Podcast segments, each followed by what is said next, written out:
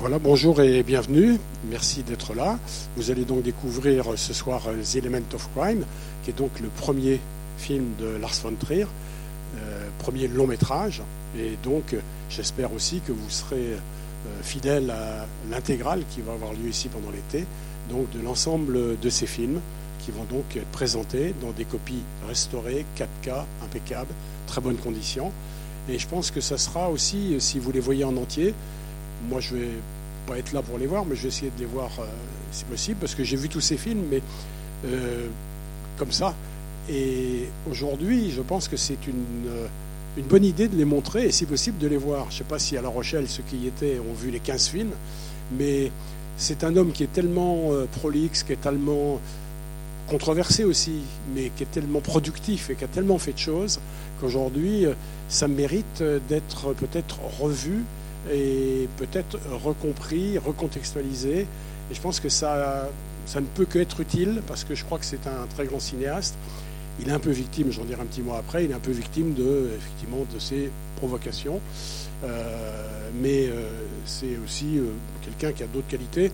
En, venant tout à l'heure, je me disais le, mot, le mot provocateur qui lui va assez bien, parce qu'il l'a cherché aussi, il est un peu par nature mais moi j'aime bien un autre mot, euh, plus, plutôt explorateur que provocateur, parce que c'est vraiment un explorateur.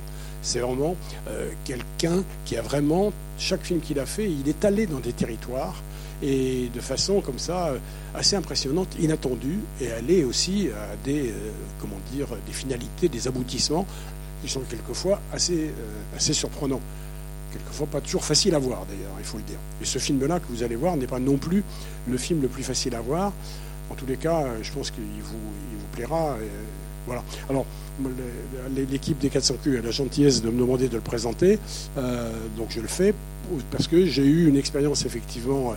Ça m'a fait plaisir de le dire. J'ai été quasiment le, premier Français à, après Gilles Jacob à, connaître Lars von Trier. Voilà. Bon, euh, c'est tout simplement que euh, à cette époque-là, moi j'étais distributeur et producteur. Et puis, euh, euh, c'était, je sais pas, au mois d'avril, comme ça, ou mars-avril. Et Gilles Jacob, qui était le patron du Grand Festival de Cannes, visionnait, a visionné ce film, The Element of Crime, au Lincoln, projection privée au Lincoln. Et l'attaché de presse, qui était aussi mon attaché de presse, mais qui était aussi l'attaché de presse de, de Gilles Jacob, m'a appelé euh, deux heures après en me disant Claude il y a une copie ici d'un film qui s'appelle The Element of Crime. Gilles Jacob vient de le voir. Je pense, après avoir entendu ce qu'il vient de me dire, c'est qu'il va être sélectionné pour Cannes. Voilà. Donc sachez-le. Et la copie, demain, je la renvoie à Copenhague. Donc la copie est encore toute l'après-midi euh, dans la salle de projection du Lincoln. Si vous voulez, organisez-vous une projection et vous allez le voir. Donc, j'ai organisé une projection pour moi, j'étais tout seul, et j'ai donc vu le film, The Element of Crime. Voilà. Et je ne connaissais rien euh, de, Lars von Trier. Euh, c'était son premier long. Il avait fait plusieurs courts-métrages avant. Hein. Il, est né en 56. Euh, il avait 20, je crois, 56, 84, ça fait 27 ans, chose comme ça, à cette époque-là. Donc, il avait fait l'école de cinéma de Copenhague et il avait fait plusieurs films pendant euh, film d'études, pendant cette école. Il a fait aussi quelques courts-métrages.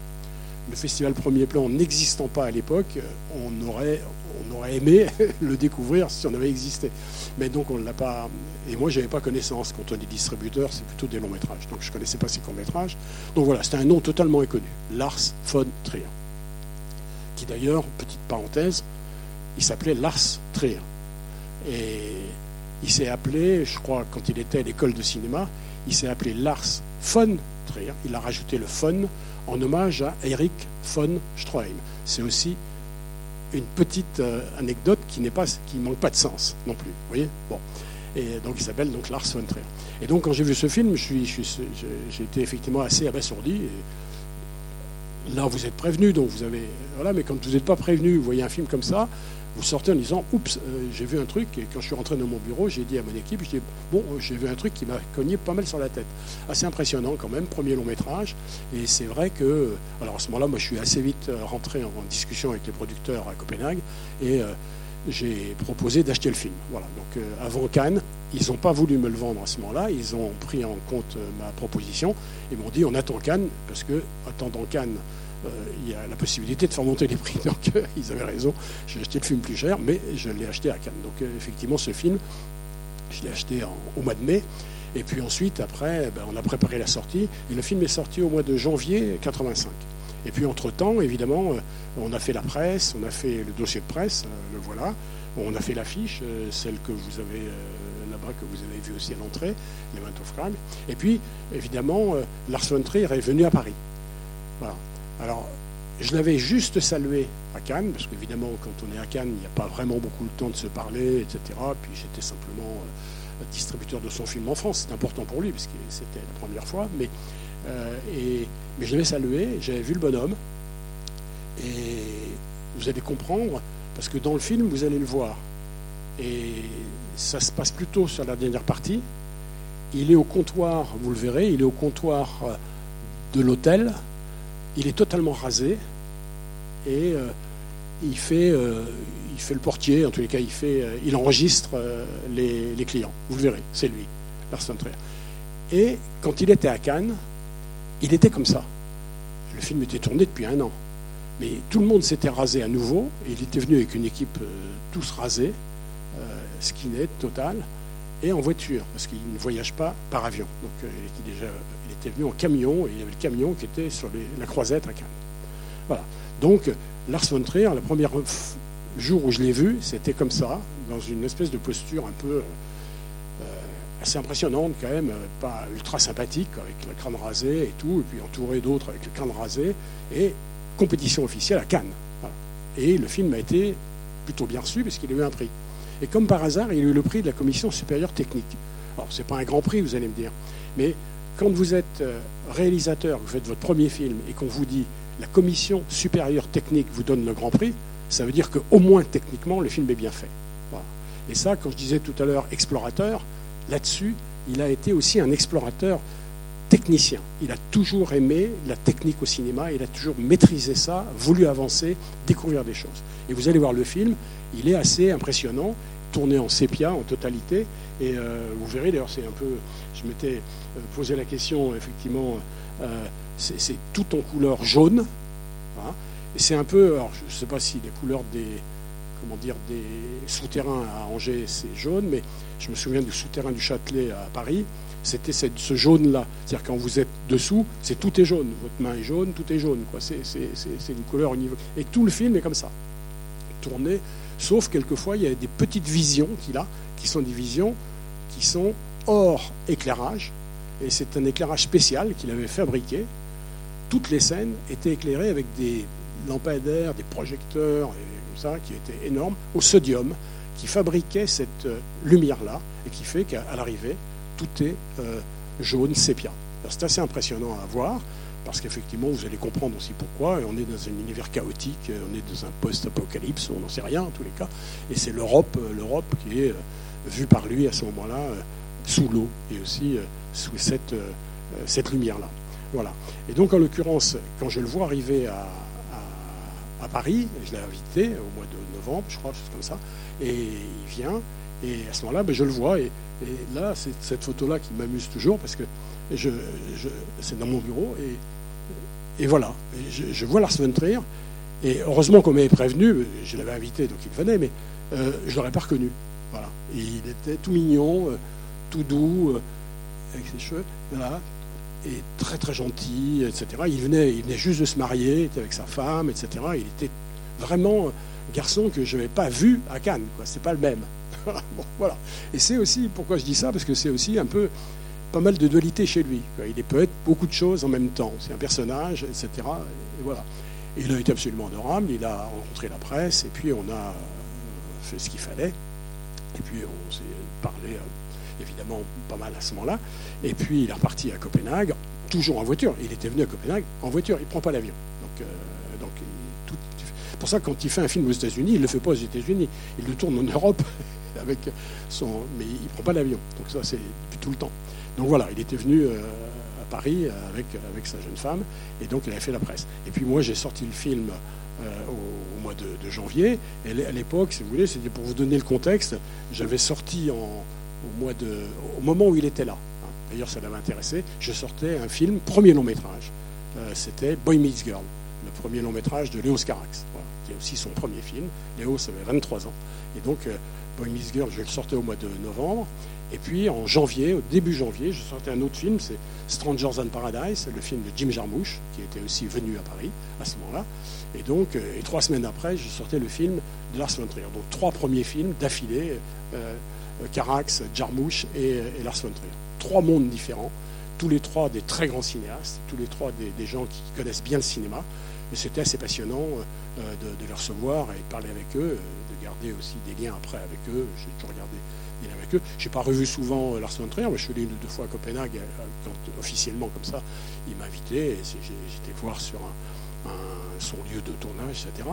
Et, voilà. Puis il est venu à Cannes très souvent. Je crois qu'il a dû être sélectionné une dizaine de fois à Cannes. Il a eu la Palme d'Or euh, avec euh, Dancer in the Dark. Il a eu Breaking the Wave. Il a eu le Grand Prix du jury, donc beaucoup de choses. Mélancolia est passé là-bas, donc il a fait vraiment euh, Cannes de façon très souvent.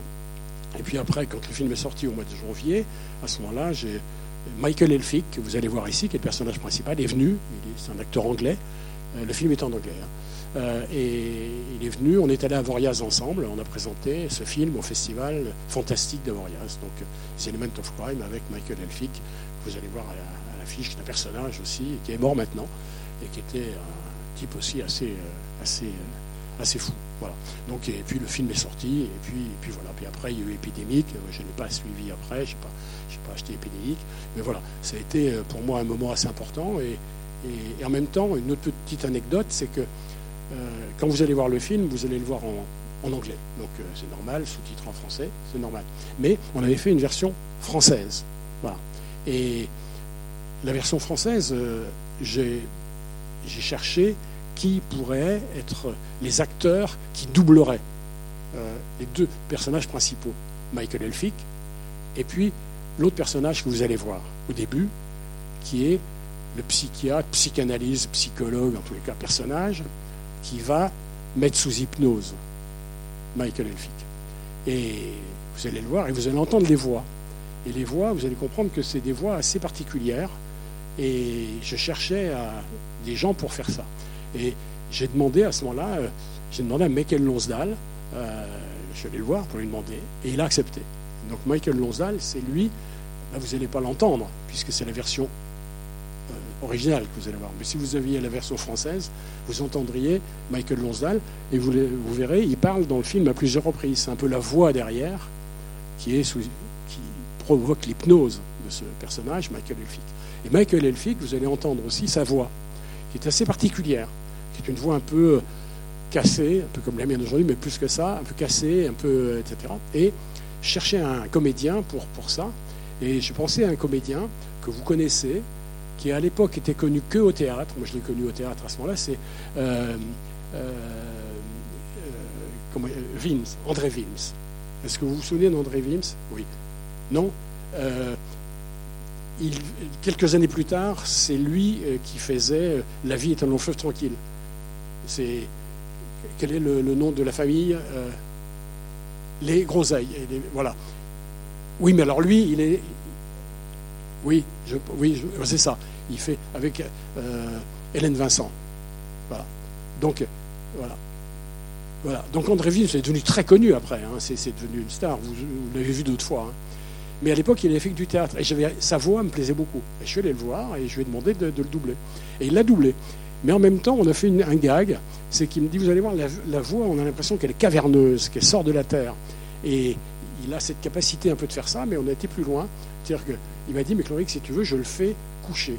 Donc il a enregistré coucher pour que la, voix sorte un petit peu. C'est marrant. Voilà, c'est des petits détails, des petits gags. Mais enfin, voilà un petit peu la sortie du film. Et ça a été euh, un peu un épisode assez, euh, assez, assez heureux et, agréable. Voilà. Si jamais vous voulez euh, lire un, un article que j'ai retrouvé là dans l'équipe des 400 coups, ils sont très forts, ils m'ont retrouvé ça. Euh, c'est euh, Jean-Luc Douin, euh, qui est de temps en temps en juin d'ailleurs, parce que c'était Télérama. Et je vais demander à Isabelle ou à, l'équipe de le mettre sur le site. Hein, Isabelle, tu peux le mettre sur le site. voilà. C'est un très bon article de Jean-Luc Douin qui dit beaucoup de choses sur le film.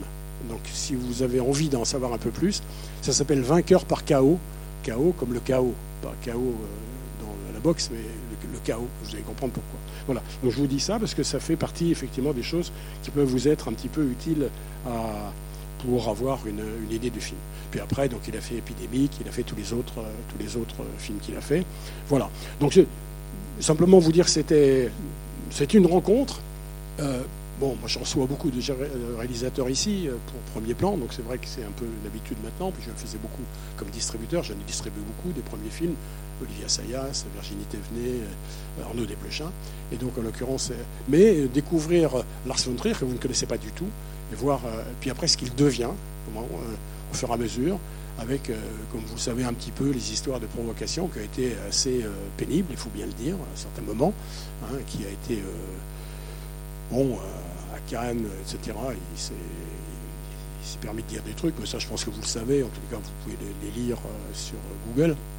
Euh, mais ça fait partie, je pense, de son personnage. Et pourquoi je vous disais tout à l'heure, moi j'ai envie de le revoir, tous ces films, parce que c'est vrai qu'il parle de choses qui, sont, qui peuvent être un peu euh, problématiques, ou qui peuvent en tous les cas pas être évidentes à montrer. Hein.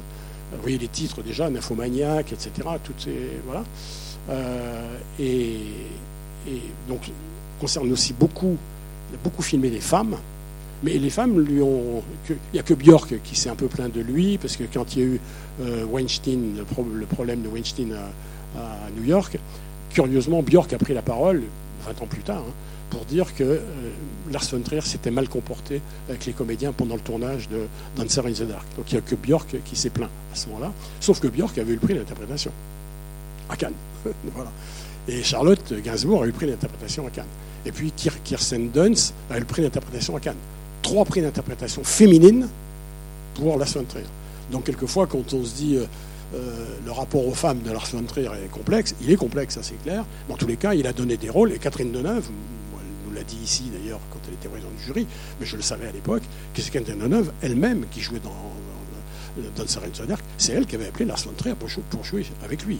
Donc c'est pour dire comment c'est un monsieur qui est intrigant, c'est clair, et que ce qu'il fait avec les femmes, euh, ce qu'il montre des femmes, peut être un peu provocateur, en tous les cas, ça peut aller assez loin. Stacy Martin est venue ici, elle nous avait raconté sa première rencontre avec Larson Trier. C'était pour une gamine de 23 ans, c'était assez impressionnant. Euh, mais cela dit, moi je, sais que Charlotte Gainsbourg, a joué trois fois avec lui, Charlotte a toujours dit beaucoup de bien, euh, c'est jamais, jamais plein de Larson Trier. Donc elle a toujours été dire voilà. Alors qu'il lui a fait faire des choses, si vous avez vu les autres films, euh, c'est costaud, hein, ce qu'il a fait faire à Charlotte.